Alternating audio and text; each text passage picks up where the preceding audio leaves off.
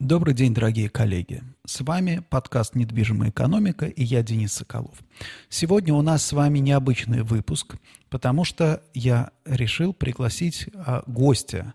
Дело в том, что я очень часто рассказываю вам, собственно, регулярно рассказываю вам про экономику, про строительство, про недвижимость, но всегда стараюсь обходить тему политики, и внутренней политики, и внешней политики.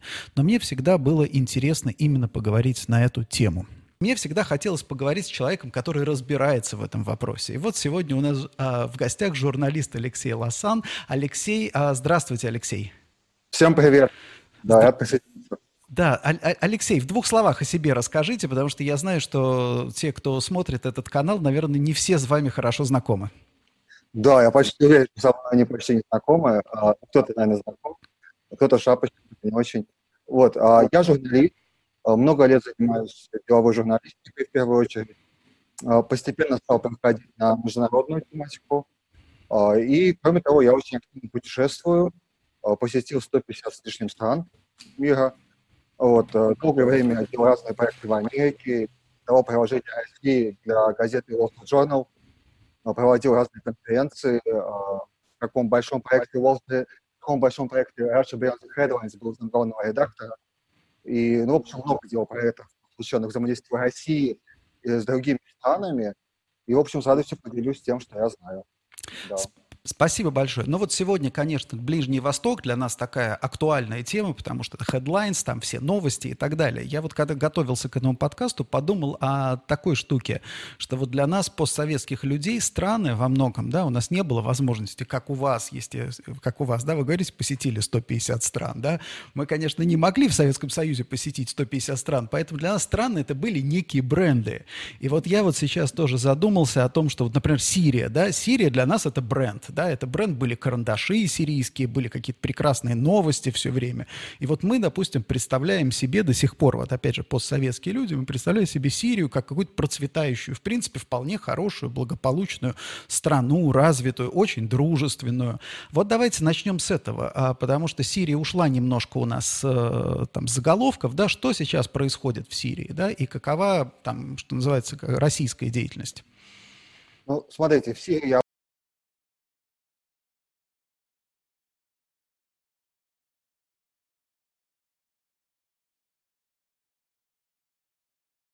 ситуация, а, та волна революции, которая прокатилась по Ближнему Востоку, она не смела режим а, Башара Асада. Он остался у власти во многом благодаря поддержке России.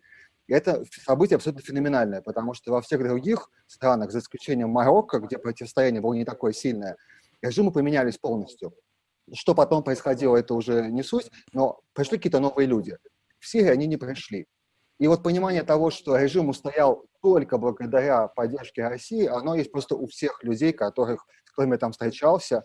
И это абсолютно точный такой последовательный месседж, что э, мы здесь, э, мы это прежде всего кто поддерживает президента, э, благодаря России.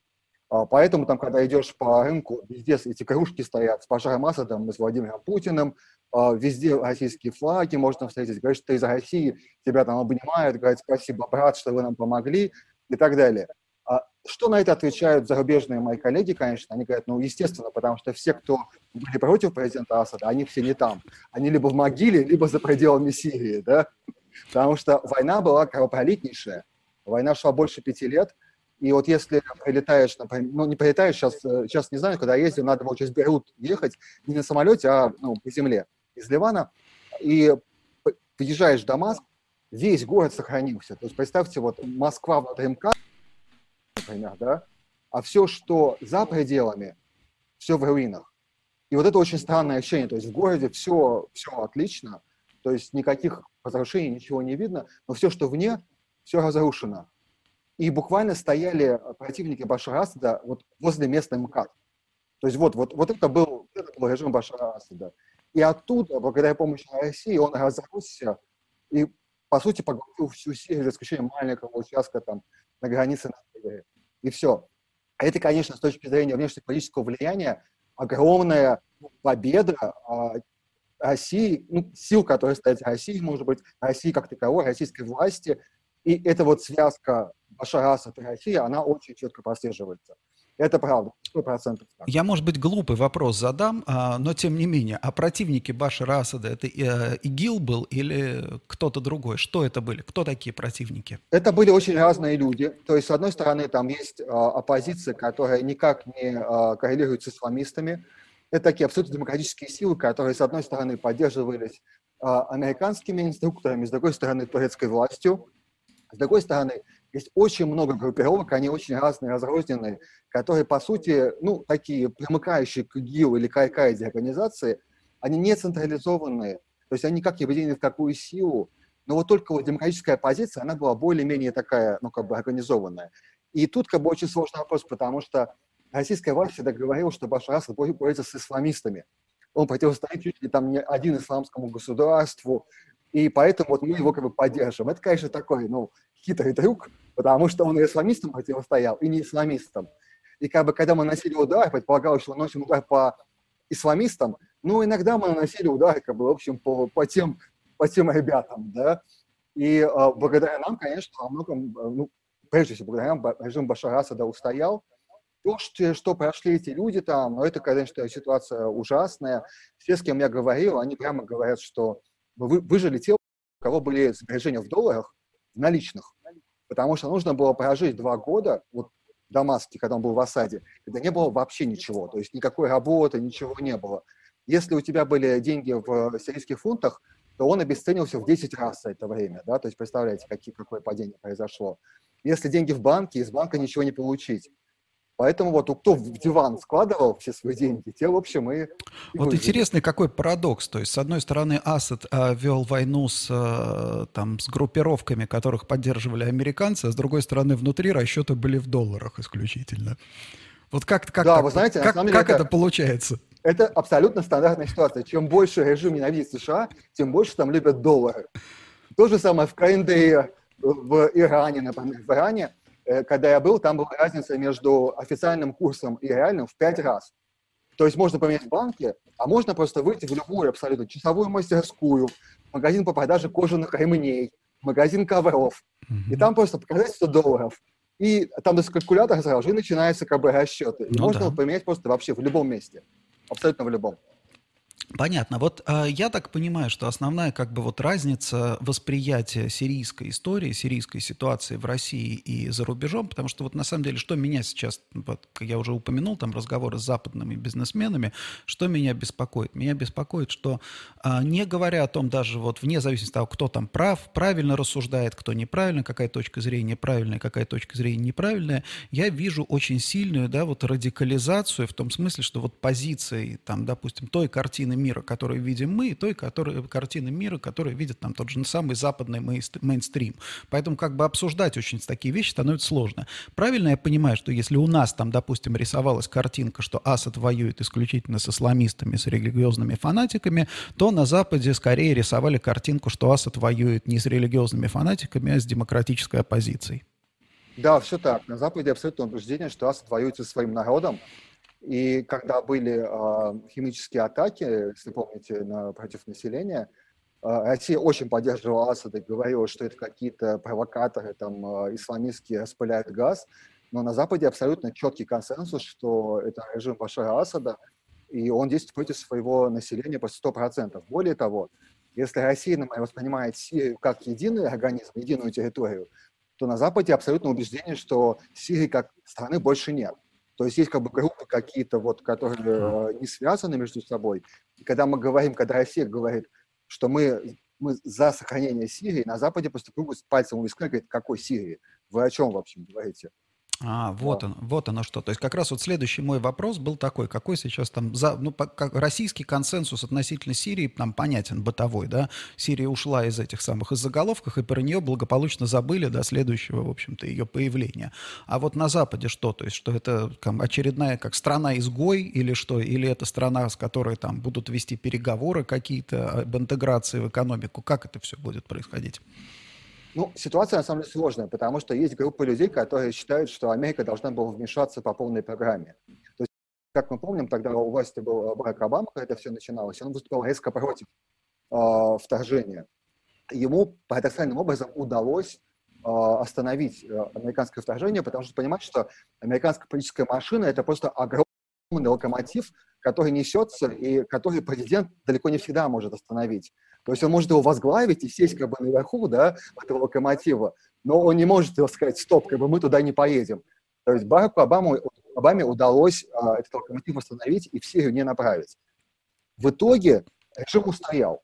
А, с одной стороны, для республиканцев это такое обвинение против демократов, что, ребята, из-за вас у нас тут людоедский режим, э, который химические атаки уступит населения, он сохранился. А, с другой стороны, есть большая очень группа людей, которые говорят, ну это их дела. А вот сейчас, кстати, с событиями в Афганистане таких людей становится все больше, которые говорят, ну вот это их дела, ну вот не будем мы туда лезть, вот они там что-то замутили и более-менее успокоились. А, кроме того, сейчас ситуация, когда а, страны, а, входящие в ОПЕК+, плюс так называемую, а, очень а, серьезно держат цены на нефть, по-моему, сегодня было уже 70, 72 за баррель, мы все ждем снова там заседания ОПЕК+, никому не нужна очередная война на Ближнем Востоке, которая цены резко поднимет еще там выше, чем 100 баллов, долларов за баррель. То есть этого никому не нужно. А, да, как бы Сирия осталась, а Башар Асад остался. И ситуация немножко нонсенс. Но если мы посмотрим, такая ситуация в Венесуэле, да, вот у нас э, там э, сидит э, Николас Мадуро, который ну, по общему мнению, слегка с приветом, да, то есть там он ночует на могиле Чавеса, Чавес к нему приходит в виде птицы, он с ним какие-то песни поет. А, и вот была такая мощная очень оппозиция венесуэльская в какой-то момент, а, которую признали все мировые а, демократические страны, а потом она куда-то исчезла. И вот опять и Мадуро есть, и как бы его страна есть, и ее лидер есть очень странный, да, и не получилось никуда его как бы смести. И, видимо, просто фокус меняется в другую сторону. Мы про это, ну, немножко не говорим. То есть означает... А означает... страны, как... Да-да-да. Означает ли это, что в реальности, вот э, опять же, действительно интересное наблюдение, я тоже об этом задумался, потому что то же самое, такая же, в принципе, история у нас на глазах происходит с Беларусью, в общем-то, да, означает ли это, что, в принципе, нет какой-то силы, там, да, что называется, там, мирового правительства, которое хочет там системно смещать диктаторов, да, то есть когда в какой-то момент там сопротивление затухает, ну, затухло и затухло, и все, да, ну, и теперь там разбирайтесь. Правильно я понимаю? Да, так и есть, конечно, потому что, кроме того, у всех режимов есть некий такой э, режим прочности, ну, как бы предел прочности, да, если, не дай бог, не появится еще атомное оружие какое-то, то, в общем-то, уже, ну, на Кимов, да, можно когда mm-hmm. посмотреть. Одно время они были прям очень сильно в фокусе, а потом как тоже фокус сместился. И тут нужно понимать, что тоже э, э, не, только, не только в России э, внешнеполитическая повестка заменяет внутриполитические проблемы. То же самое происходит там и в США, например, да, то есть очень часто, например, вот сколько там говорят о России, если, вот, если кто смотрит CNN, они знают, что там про Россию говорят постоянно, то есть мы не такую большую роль занимаем как бы в, в мировой повестке, сколько про нас говорят. То есть, ну, когда что-то не получается, да, фокус если меняется. Вот Лукашенко, mm-hmm. да, не получилось. Он также, согласен, пример такой же, он усидел. То есть можно встретиться с Тихановской в Вашингтоне, да, ну а дальше что? Жать, когда он умрет, как бы, ну, больше ничего, как бы, ну, а, а Чавес умер, mm-hmm. да, ну, чего, теперь там Мадуро, ничего не поменялось. А вот с точки зрения экономики, вот, допустим, да, в Сирии, насколько я понимаю, да, ситуация стабилизировалась, режим а, а, а, Асада а, устоял.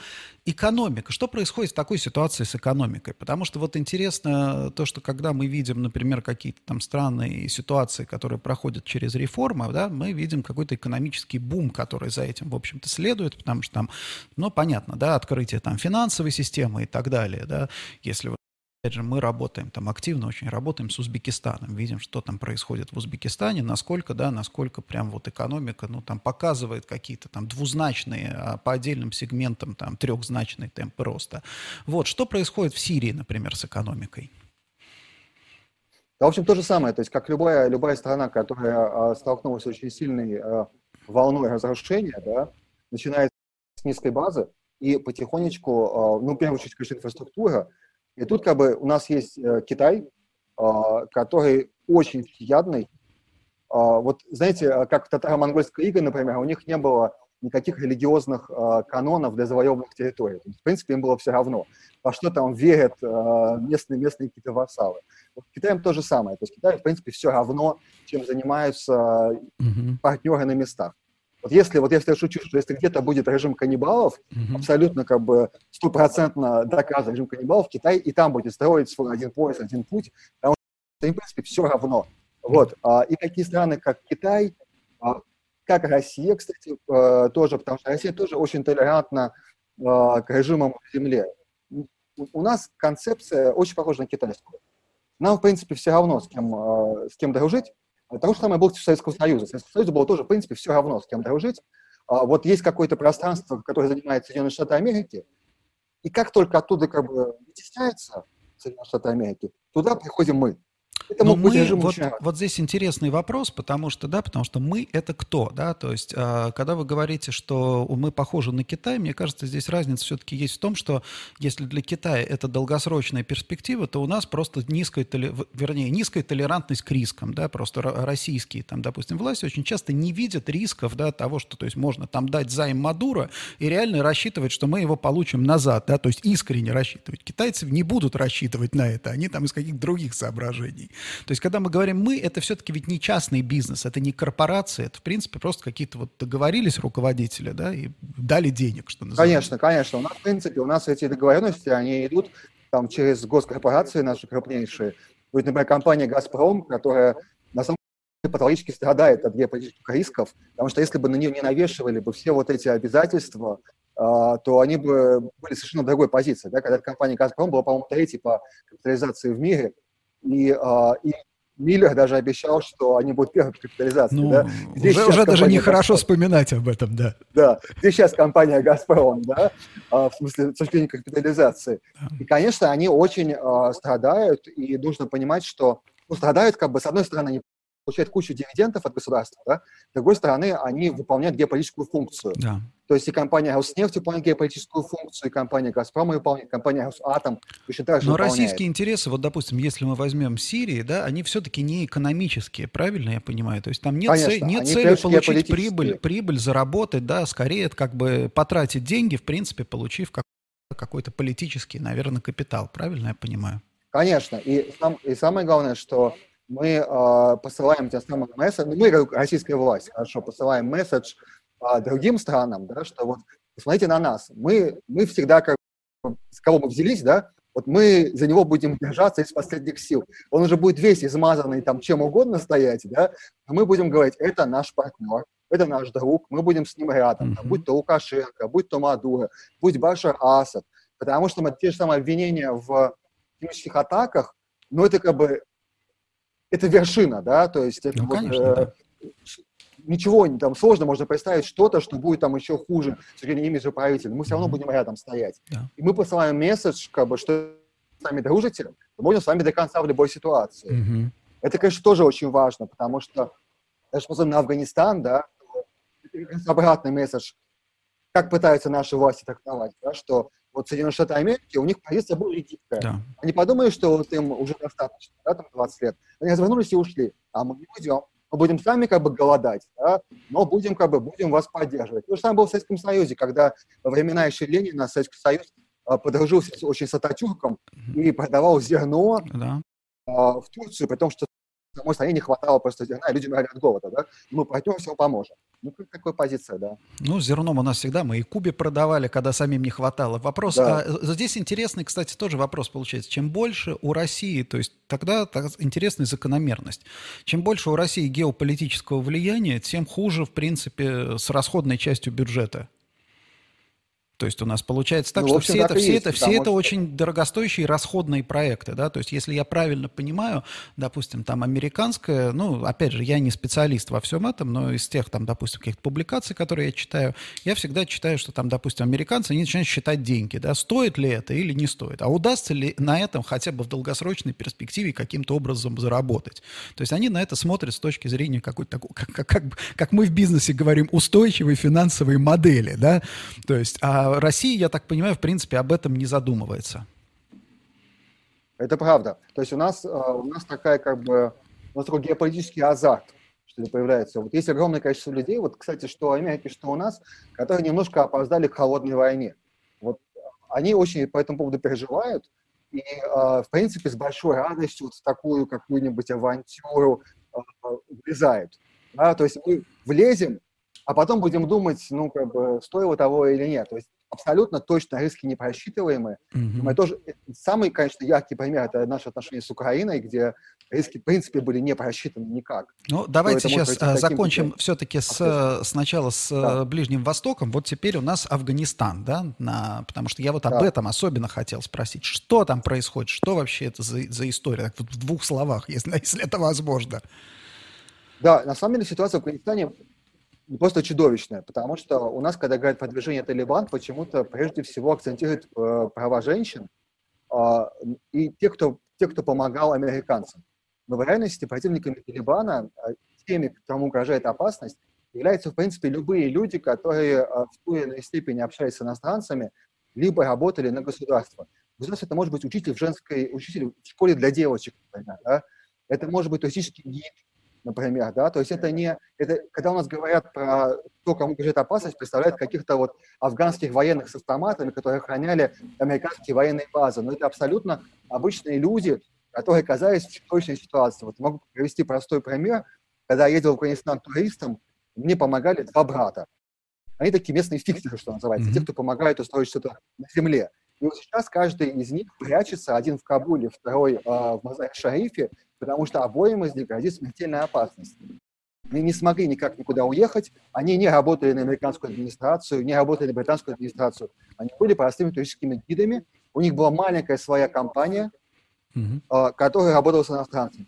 И вот сейчас путешественники, которые ездили в Афганистан, пытаются собрать деньги, чтобы как-то за счет этих денег выкупить условно их у талибов. То есть есть какие-то схемы, по которым можно получить турецкую визу, предположим, она стоит очень дорого, а она, конечно, такая полулегальная, и если заплатить там каким-то талибам на границе, можно этих людей переправить.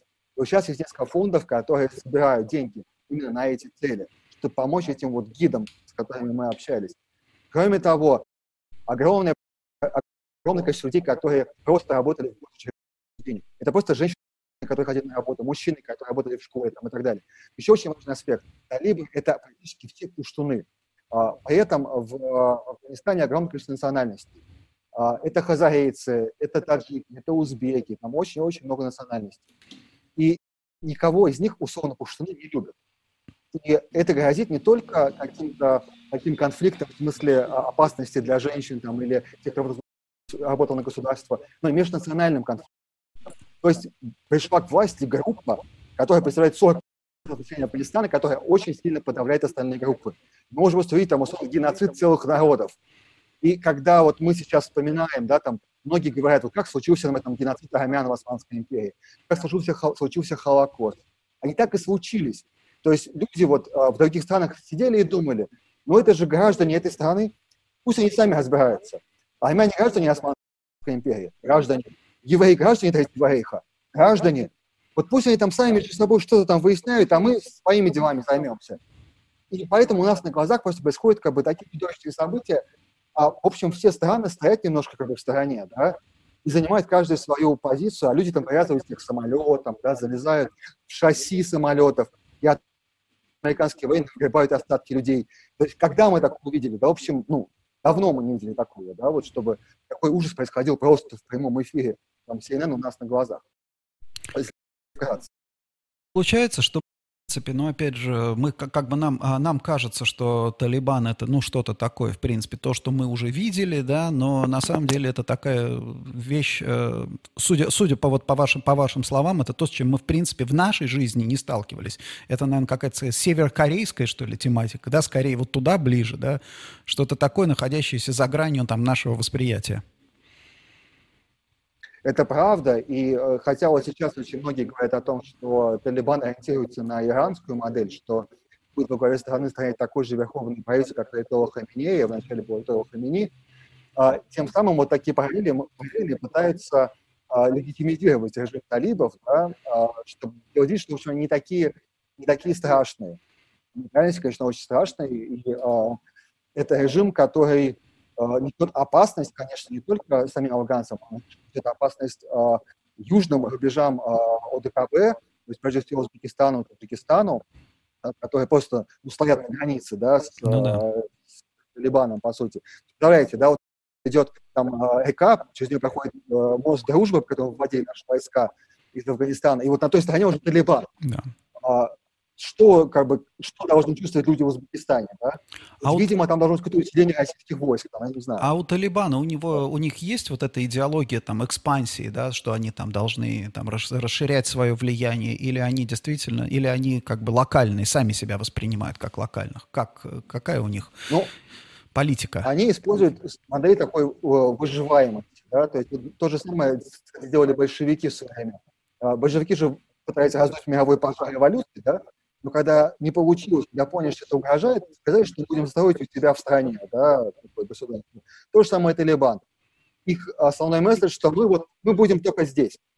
А, не трогайте нас, будем только здесь, мы никуда дальше не пойдем. Но, с другой стороны, большевики финансировали и там помогали всем режимам, мы же не зря говорим, там Советский Союз там всех поддерживал, то есть все-таки в ДНК, там, допустим, советской идеологии было вот это экспорт революции. Понятно, что он носил разные там, в каждую эпоху, да, там мы колебались с линией партии, но тем не менее, вот как бы историческая, помню, как всегда учили, да, исторической перспективе все будут, там, все страны будут коммунистическими, там, это неизбежно, да, то есть это, вот, вот Действительно, все страны должны стать, там, я не знаю, исламистскими? Они говорят, что нет. Но модель, конечно, мессианства у них присутствует, mm-hmm. потому что а, они победили. Да, вот, а, что бы сейчас там не, не говорили там, у нас там, или в Соединенных Штатах Америки, по факту они победили. И а, они полностью контролируют страну. Скорее всего, на годовщину 11 сентября они устроят какие-то там массовые гуляния там, или праздники с салютами. Весь мир опять это будет смотреть. Да? То есть это такая, ну, очень серьезная плюха, в общем, демократическим странам. И, конечно, тут в этом смысле зубоскальство российских дипломатов, оно ну, как бы, ну, объяснимо, да, то есть у нас очень любят позубоскалить в такой ситуации, сказать, что вот, ну, э, получили, да, но нужно понимать, что э, Америка ушла, но Талибан остался у наших границ. Вот именно, да. да.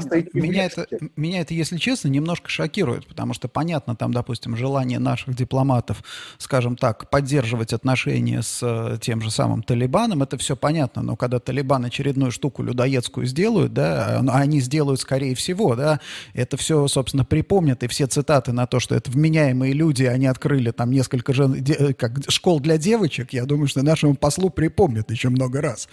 Вот. В принципе, а вот у России какая цель в данном случае, вот с того, исходя из того, что вы видите? Вот что мы, как мы будем строить отношения с запрещенным в России движением? Ну, а, а Россия, на самом деле, 7 лет назад очень резко поменяла э, тактику поведения в Афганистане. А, если раньше мы так, ну, отстранялись, не были активным участником, участником конфликта, мы стали потихонечку мы, э, российская дипломатия, мы, не мы с вами, да, ну, конечно, да. А, а, выстраивать отношения с талибами, это было, это был очень странный и очень рискованный ход, а, потому что было несколько талибов бедят, во-вторых, это, как вы правильно говорите, это запрещенная организация. Кстати, в Америке она не признана террористической. Тут очень интересно, в России она признана террористической, а в Америке не признана. Ну, понятно, а, да. Да, то интересно, да? А, и потихонечку, потихонечку стали так с ними выстраивать вот это отношение. И каким-то вот образом это так совпало, что, с одной стороны, а, американцы ушли, это же было не очевидно, что они так очень быстро уйдут, и это все произойдет так молниеносно, да, этого тоже никто не знал. И тут оказалось, что российское посольство чуть ли не единственное, которое не нуждается в эвакуации, да, его берут там под охрану талибы. Нужно понять, как на это смотрит весь мир. Весь мир смотрит широко, открыв глаза. Да, я вот, понимаю. А, с каким-то, ну, скрываемым ужасом. То есть как это вообще такое возможно? Да? Ну как это, в принципе, можно такое представить? И все эти комментарии там, нашего МИДа о том, что это вменяемые люди, это, это, знаете, вот в очередной раз весь мир говорит одно, да, вот мы говорим другое. Вот весь мир одно, а мы другое. И просто крутит пальцем искать, говорит, ну вот что с них возьмешь, как немножко шизанутые. Но Россия в этом смысле очень прагматична. А как вот как странно. То есть, э, пытаясь дистанцироваться от идеологии, Россия делает ставку исключительно на, как раз на экономическое сотрудничество, на восстановление экономики Афганистана. И проекты в этой области уже, насколько я знаю, были даже последние годы в Афганистане. И более того, очень сильно менялось отношение а, афганцев к России. Вот я читал несколько исследований вот, по, по изменению общественного мнения в Афганистане. И, как ни странно, память о советском вторжении, она очень сильно ушла назад. А, и наоборот, на передний план вышли проекты какие-то в области, там, в области экономического сотрудничества. И Россия воспринимается как страна, как раз вот потенциальный партнер для кооперации. Это очень странно, потому что абсолютно все русские туристы, которые приезжают в Афганистан, у всех есть комплекс вины, все очень переживают, что эту страну, которую мы устраивали там чудовищные вещи, там, откуда мы с позором ушли в 89 году, но афганцы в основном, которыми я говорю, которыми, о которых говорит исследование, они уже эту связь не прослеживают. И российская кооперация с Талибаном, с одной стороны, это плохо, потому что огромные пласты там, населения в Афганистане не поддерживают никак талибов. Это огромные пласты населения, это просто мишень для Талибана. Но с другой стороны, это такой прагматичный пойдет для кооперации. Вот как Китай. Вот, вот в, этом, в этом конфликте Россия и Китай не все одну позицию занимают. Буквально там вчера, по-моему, было голосование в Совете Безопасности ООН по поводу резолюции против э, Афганистана, чтобы разрешили э, иммиграцию из Афганистана всем желающим. Mm-hmm. И Россия и Китай воздержали. Э, для всего мира это нонсенс. Ну как, мы же призываем за все хорошее, да, чтобы дали выехать люди оттуда, кто не хочет жить под талибы. А наш представитель ВОН говорит, что это утечки мозгов из Афганистана. Угу. И весь мир опять слушает да, и да, понимает, да. как вообще это можно сказать серьезно, да? Но вот а, не получается, ну понятно, что здесь есть очень серьезные репутационные риски, понятное дело, для России, да, а, а вот с другой стороны, вы сейчас рассказываете, когда я подумал, что у нас же есть вот в принципе подобный опыт, попытки там, допустим, договориться с тем же самым Гитлером, да, то есть э, прагматично, поступить прагматично, да, запретить нам антифашистскую пропаганду, изъять там фашистскую литературу, там, да, сотрудничать, начать сотрудничество в надежде, что там, да, ну, в общем, мы все понимаем, чем это кончилось, да. То есть я так понимаю, что с Талибаном та же самая, наверное, история. Они, в принципе, вряд ли разделяют те ценности, ну, условно говоря, да, так или иначе, европейские ценности, договоренности, да, которые, которыми, как бы, все-таки, которым следует Россия, так или иначе. Ну, тут на самом деле вопрос сложный, потому что, э, в принципе, уход американцев из э, Афганистана, многие говорят об этом, вполне ну, тут как бы две, две есть важные, два важных момента. Первое. Либо американская разведка не посчитала реальную боеспособность афганской армии, либо все-таки было какое-то соглашение, может быть, там, а, неофициальное между Талибаном и администрацией США, а, потому что талибы неоднократно говорили, что американцы обещали уйти до 1 сентября, да, там, где они обещали, то есть какого договора не видно. Ну, это как из, из истории, что американцы обещали не расширять НАТО на восток, да, тоже. Все знают о том, да, что они да. обещали, но документов нет. Документов нет, потому что архивы, архивы секретных говорят, что обещания были. Они были устные, но они были ну, где-то да. Тут, возможно, как бы то же самое, та же самая ситуация. То есть, к тому, что талибами пытаются договариваться не только России. То есть какие-то какие контакты были, а, видимо, у администрации США тоже.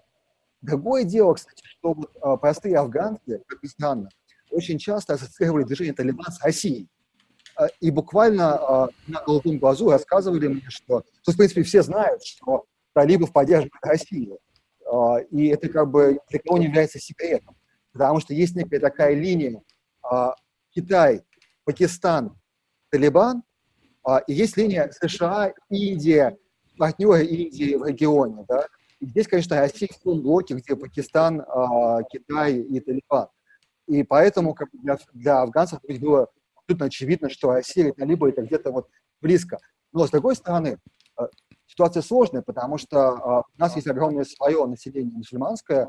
Мы имеем единое пространство безопасности с Узбекистаном и Таджикистаном, и, в принципе, любое вторжение там, исламистской идеологии на эти, как бы, а, в эти пространства, да, в эти страны, это опасность для нас, прежде всего, потому что, как мы помним, метро-то взрывают у нас, да, в Москве взрывали сколько раз, и, а, конечно, основная задача там, безопасности, тех, кто занимается безопасностью у нас, чтобы этого не происходило.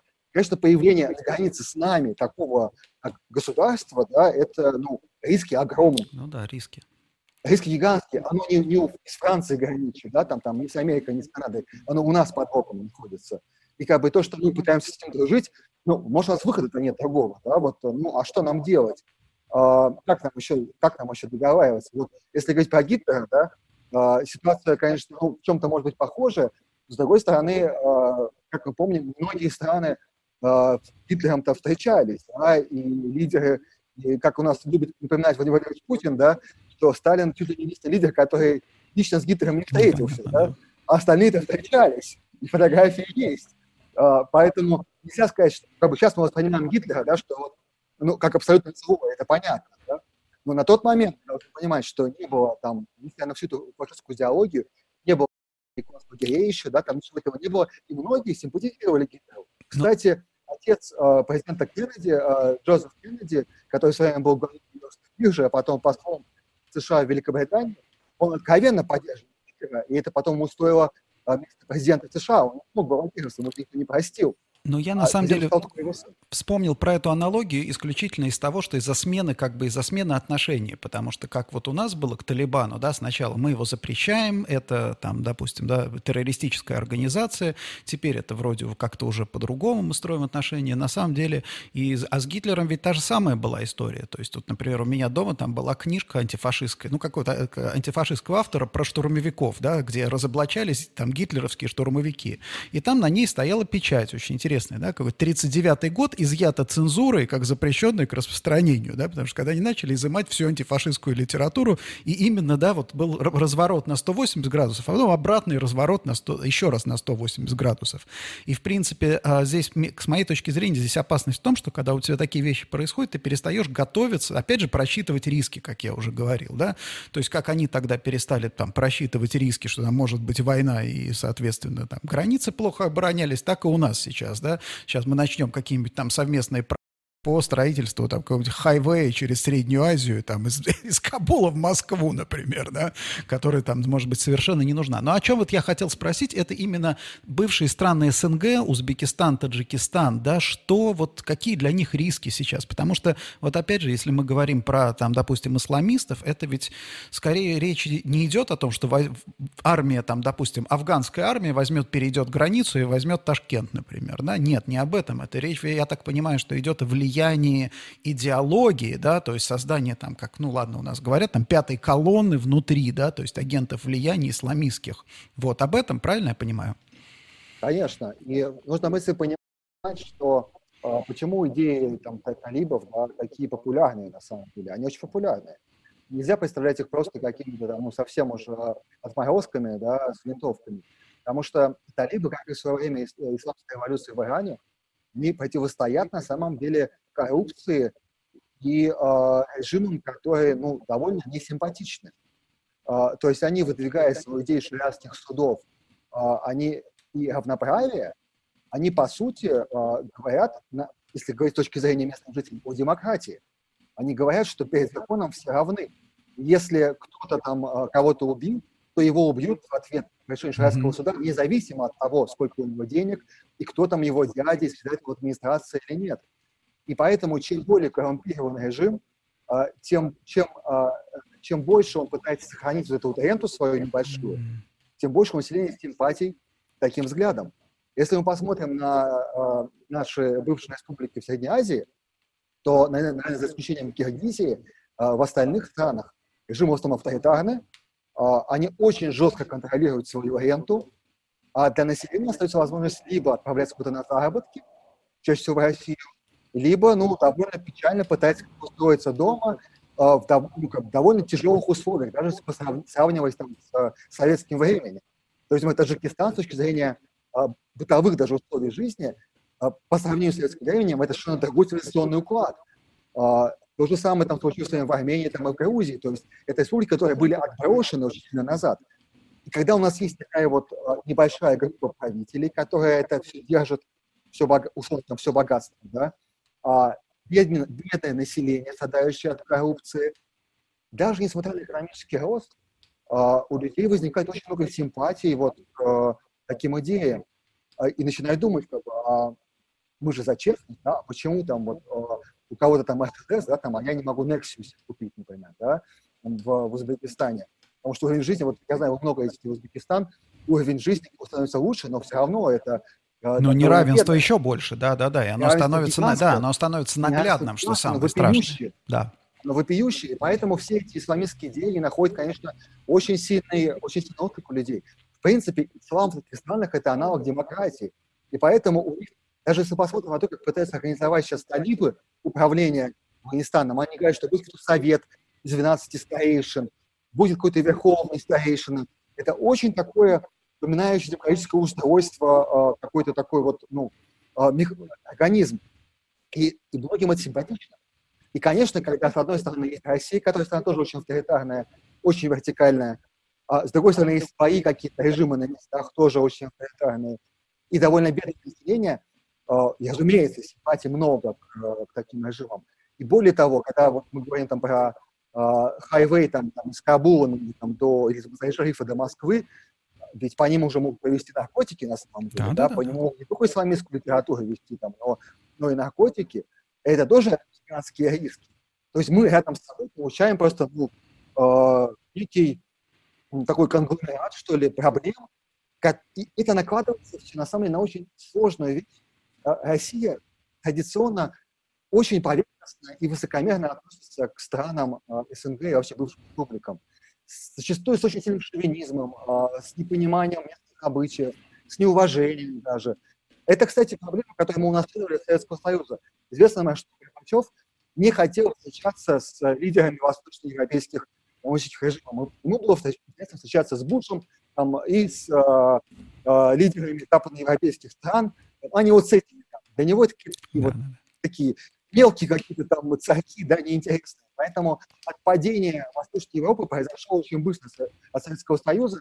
Они не чувствовали в себе никакого интереса на самом деле. То же самое сейчас. То есть а, очень часто а, эти вот э, республики, они чувствуют интерес со стороны России. То есть Россия во многом проигрывает там, даже тем же США и Китаю, например, в многих странах, которые создают свои а, какие-то организации общественные на местах, да, пытаются работать с молодежью, пытаются какие-то НГО открывать. А вот Россия идет таким э, танком. Да, вот есть посольство, в посольстве у нас какие-то приемы для элиты, ну вот с элитой там работаем, и все. Все как, как, бы, полаг... все как полагается, да. По... Да, и мы тем самым отсекаем просто огромные пласты, а молодежь уже, а молодежи это все неинтересно. И, конечно, есть какие-то попытки, там, сейчас у нас сотрудничество, например, под руководством э, Примакова, ну-ка, Примакова Младшего, пытается да. как-то угу. да, а, переначать всю систему. Э, создать какие-то центры, куда там привлечение людей, куда будут приходить узнавать о русской культуре, как-то вот ну, во все это вплетаться, потому что интерес есть. Но во многом мы, конечно, упустили уже момент, и нужно догонять, догонять, догонять, догонять, догонять. Главное отказаться от этого нашего шовинизма, что вот мы тут такие самые главные, самые умные, самые большие. Mm-hmm. Если исходить из этого, нас никто не будет слушать, а у нас шовинизм даже по отношению к белорусам. Да, вот, а, Ладно, там кто-то шовинист по отношению к Узбекистану, даже к белорусам, стране, которая очень нам близка, максимально близка.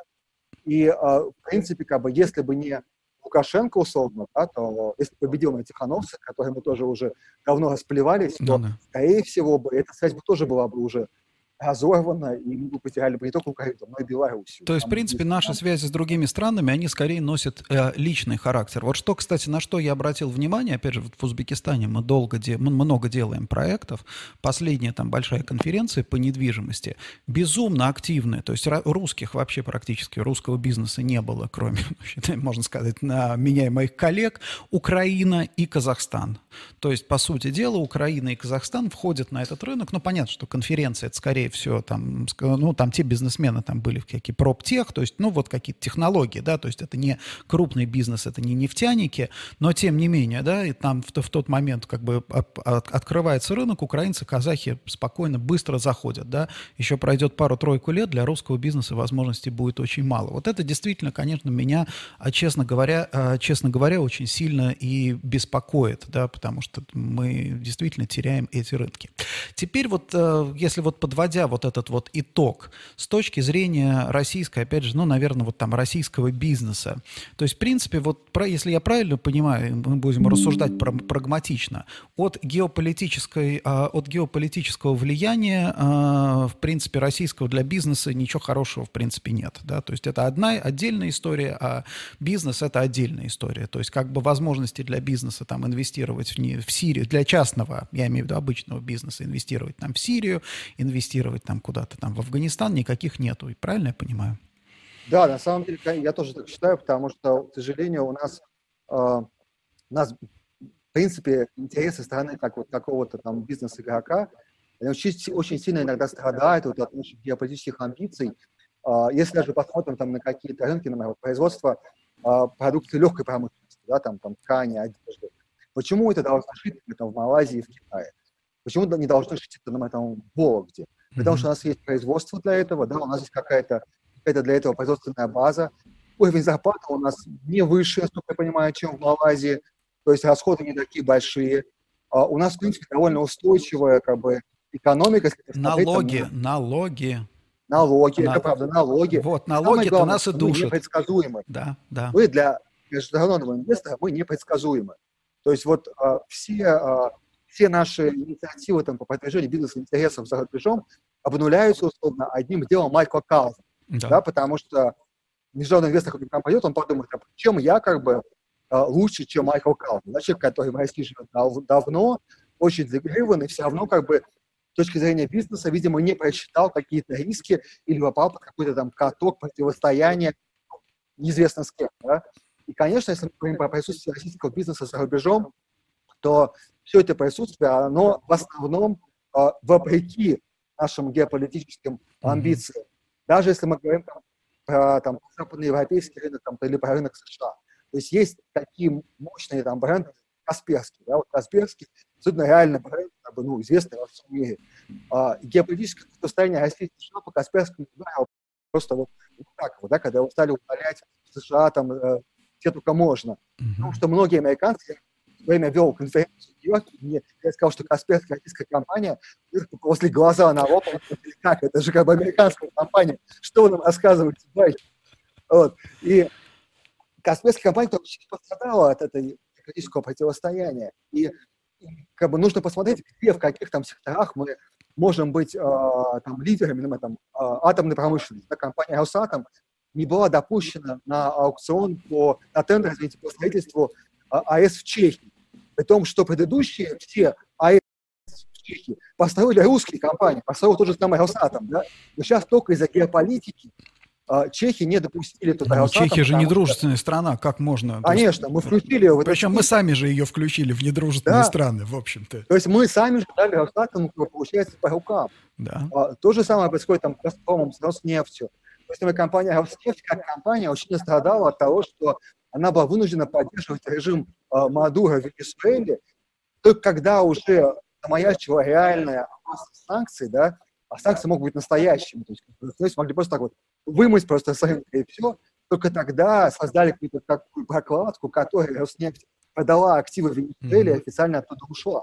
Но для компании Роснефть это просто огромный риск работать в Венесуэле. Конечно, да.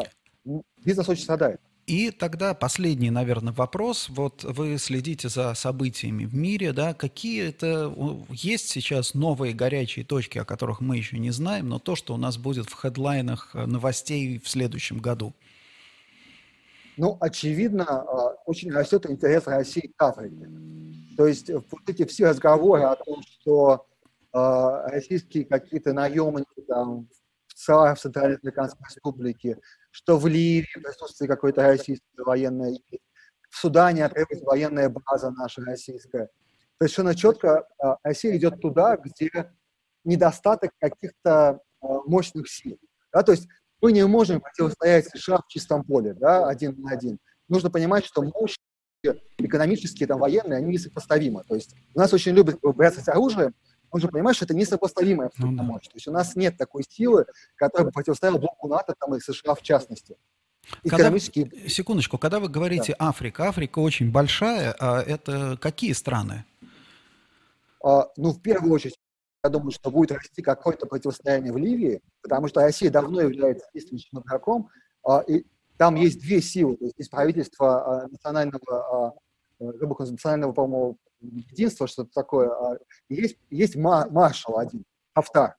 Так вот, этот маршал, его, считается, традиционно поддерживает Россия. Поэтому он гражданин США, чтобы ты понимал. То есть все немножко так перемешано. Ну да, в Африке, когда я знаю, Россия... что в Африке примерно так, да.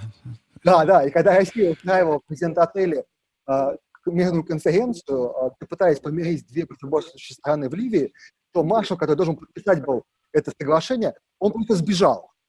А, и при том, что Россия гарантировала, что он соглашение подпишет. То есть у нас опять какие-то, знаете, партнеры такие, которых мы э, ну, должны поддерживать, но они непредсказуемы немножко. Вот. Это Ливия, да, это Судан. Россия очень активно присутствует за счет военной базы. Пусть там стоит, по-моему, четыре наших корабля, судя по новостям, но это все равно очень большой шаг вперед, потому что баз у нас так много как бы в мире. Я не помню, по-моему, там 9, что ли, всего осталось. Это открытая информация, можно посмотреть. Вот. И а, в Африке, кроме того, конечно, есть эта вот волна демократизации, которая пошла с Ближнего Востока, потихонечку смывая разные режимы, она очень долго идет.